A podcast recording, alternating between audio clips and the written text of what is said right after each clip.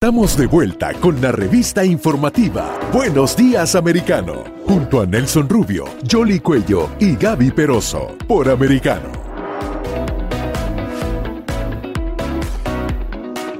Buenos días americano de costa a costa llegando a través de Estados Unidos en todas nuestras plataformas redes sociales y vamos de inmediato a la capital de la nación americana. Tenemos eh, ya conexión a esta hora vía Zoom con el senador Marco Rubio. Senador, gracias eh, por acompañarnos en Buenos días americano.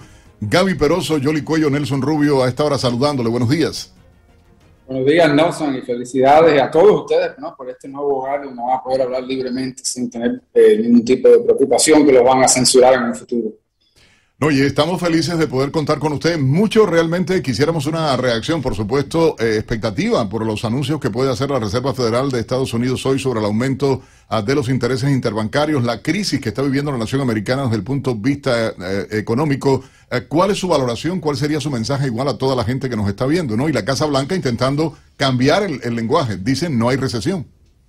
Mira, aquí el problema que tenemos fundamental en este país no es una división entre republicanos y demócratas Aquí la división que existe es entre los demócratas, de este partido moderno demócrata, y las personas trabajadoras de este país.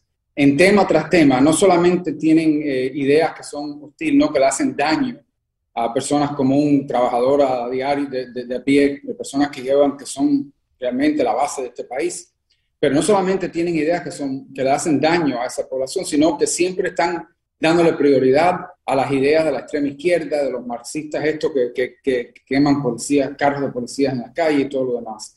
Entonces tenemos por eso inflación creada por decisiones de esta administración y una falta de atención. Entonces la Reserva Federal, la única, una de las pocas opciones que tiene para controlar la inflación es subir el costo de préstamo, lo que ellos le cobran a los bancos. Entonces se espera que hoy van a subir la tasa de interés posiblemente tres cuartos de un punto. ¿Y qué representa eso? Eso significa que ahora las personas trabajadoras que ya están con el costo de la vida, muchos ya han tenido que usar tarjetas de crédito. Sabemos que un 50% de los americanos han aumentado la cantidad de dinero que ahora deben en sus tarjetas de crédito, porque al final del día, eh, al fin del mes hay que completar las cuentas y a veces hay que ponerlo en tarjeta. Por ejemplo, van a regresar los niños ahora a la escuela, hay que comprar todo ese tipo de cosas, va a la tarjeta. Eso va a subir los intereses que pagan las personas trabajadoras. Eso va a hacer un daño también en términos de préstamos para comprar un automóvil, eh, préstamos para una compra de casa, etc. Así que, en fin, eso le hace daño a, las personas trabajadoras. Estas personas de extrema izquierda, que son gran parte controlan el Partido Demócrata, son gente que han ganado bastante dinero, que viven en Nueva York o en California, en Hollywood. A ellos no les molesta, pero a las personas que van a pagar el precio son las personas trabajadoras de este país, porque tenemos un Partido Demócrata que simplemente no le interesa en nada en las prioridades de, las personas eh, comunes de este país. A propósito de prioridades, eh, senador, usted siempre ha estado pendiente de lo que está pasando con la China. Un par de sus colegas emitieron un reporte ayer indicando que la China estaba tratando de infiltrar a la Reserva Federal, esa misma Reserva Federal que hoy va a tomar una decisión y que también juega un papel importante en la economía de los Estados Unidos. Eso por un lado. Por otro lado, los chinos poco a poco se han estado apoderando de, de tierras aquí en los Estados Unidos y se está pidiendo una revisión porque eso no es sujeto a lo que sí se tiene que inspeccionar en cuanto a los intereses de los Estados Unidos. ¿Le preocupa esa situación? Bueno, las dos me preocupan. La primera no me sorprende nada. Nosotros venimos advirtiendo desde hace mucho tiempo que el gobierno comunista de China ha estado utilizando todo a su disposición para influenciar la política norteamericana a través de, por ejemplo, su control de la compañía que son dueños de TikTok, una red social que usan los jóvenes en este país muchísimo, la más popular que hay, eh, los cabilderos, las, las corporaciones grandes que tienen intereses en China, que vienen aquí a cabildear, y obviamente también esta influencia que estamos viendo a través de personas que ellos buscan reclutar para intervenir y, penetrar la Reserva Federal y tratar de, influenciar las decisiones que hacen allá para destruir este país. En términos de las compras de tierra, la última ha sido una compra de, una facilidad que existe en, en North Dakota. Yo hace una semana mandé una carta junto a mis dos colegas de ese estado pidiendo al gobierno federal que revise esa compra por dos razones. Primero, porque está estacionado cerca a una base militar norteamericana, que eso representa una posible amenaza tecnológica.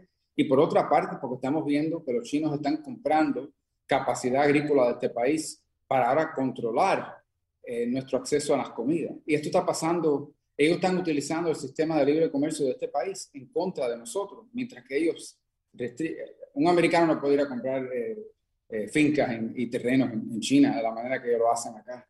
Así que todo eso tenemos que despertarnos. Desafortunadamente, aquí hay muchas personas que todavía no se han despertado esa realidad.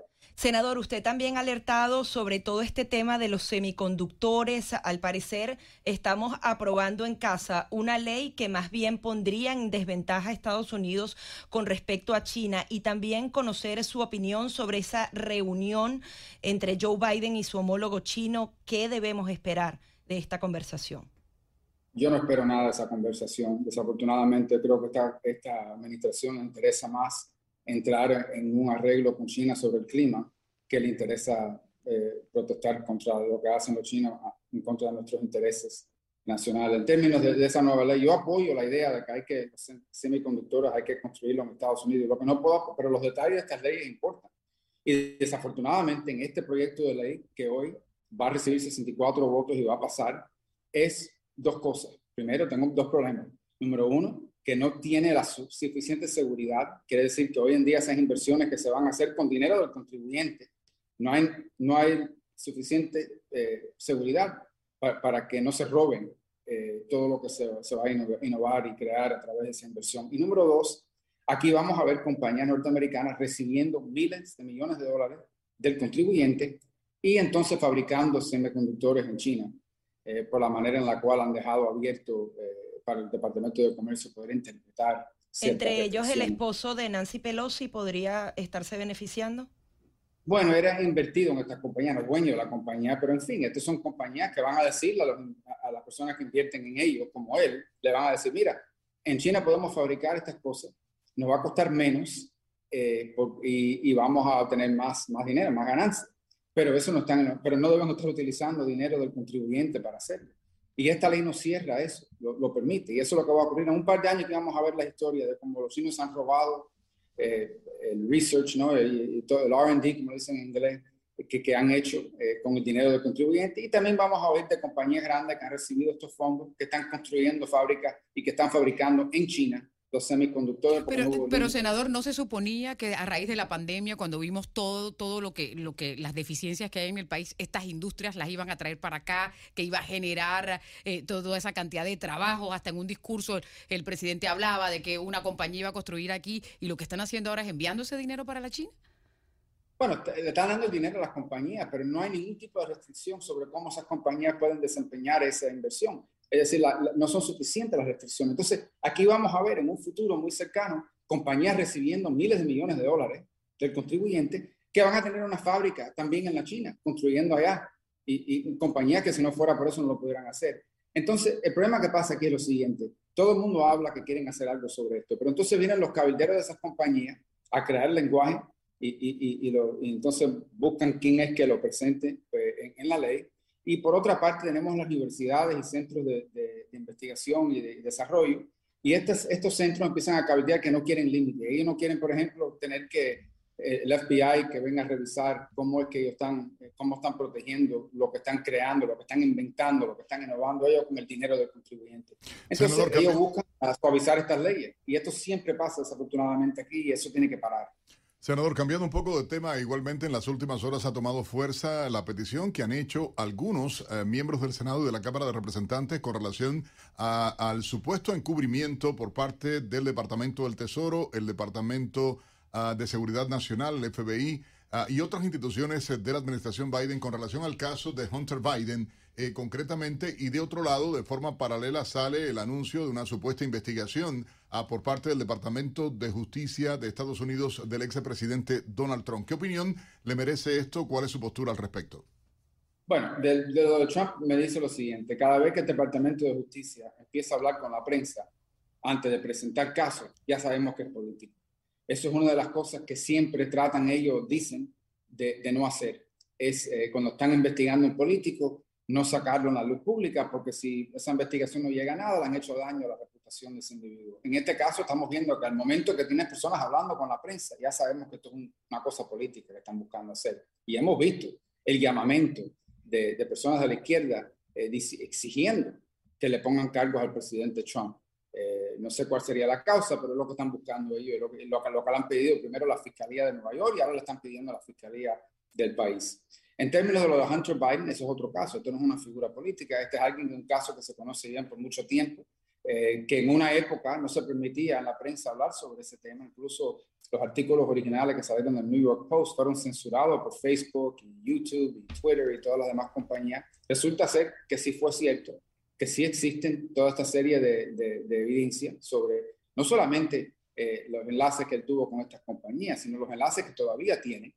Y obviamente esa investigación lleva a cabo. Mira, como todo americano tiene derecho a, a, que a, todos los derechos que, que, la Constitución le provee a cualquiera que sea acusado. Veremos a qué resulta eso pero no creo que por el hecho de ser el hijo de un presidente de izquierda, que él deba tener diferentes leyes a lo que le apliquen al resto del país. Sabemos que tiene poco tiempo, senador, pero queremos agradecerle su participación aquí en Buenos Días Americano. ¿Qué podemos hacer con la frontera, la cantidad de personas que están ingresando, el fentanilo que está ingresando por allí? Y de paso también, si quiere comentar sobre la persona que han designado ahora para que maneje las relaciones eh, diplomáticas con Cuba.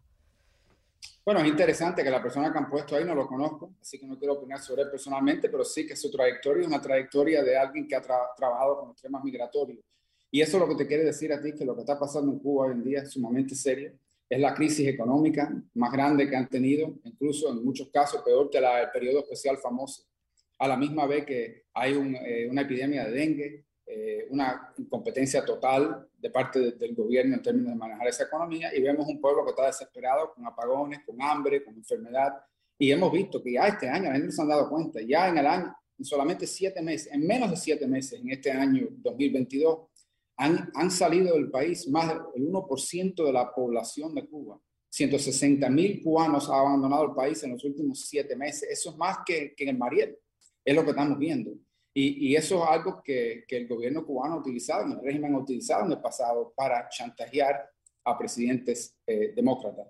En términos de la frontera, aquí simplemente hay que enforzar las leyes. Este es un país que siempre ha dado la bienvenida al inmigrante, pero tenemos leyes y hay que cumplir con esas leyes. Si uno cumple con esas leyes, ese proceso le damos la bienvenida. Aquí siempre hemos dado, la bienvenida a inmigrantes eh, legales, como somos eh, mis padres, como son muchos que están escuchando pero si alguien va a venir aquí legalmente, aunque su caso sea muy triste, no podemos ser el único país del mundo que permite que las personas entren. Y ahora lo que tenemos, por no enforzar las leyes, tenemos una frontera controlada por los carteles eh, y, por estos criminales de, traficantes de droga y y de personas. Senador, queremos agradecerle enormemente la participación suya acá y, sé que tenemos acá, bueno, está más nuestro equipo de producción con su equipo eh, presionándonos justamente para, tiene que incorporarse a un comité ahora en el Senado, pero le agradecemos enormemente este contacto tan temprano en la mañana para toda nuestra gente desde la capital de la nación americana. Me alegro estar con ustedes, veremos pronto si Dios quiere. ¿Cómo no? Bueno, el senador Marco Rubio desde Aquí Washington. Lo invitamos en persona pronto. La próxima vez que visite Miami, por favor, venga a nuestros estudios.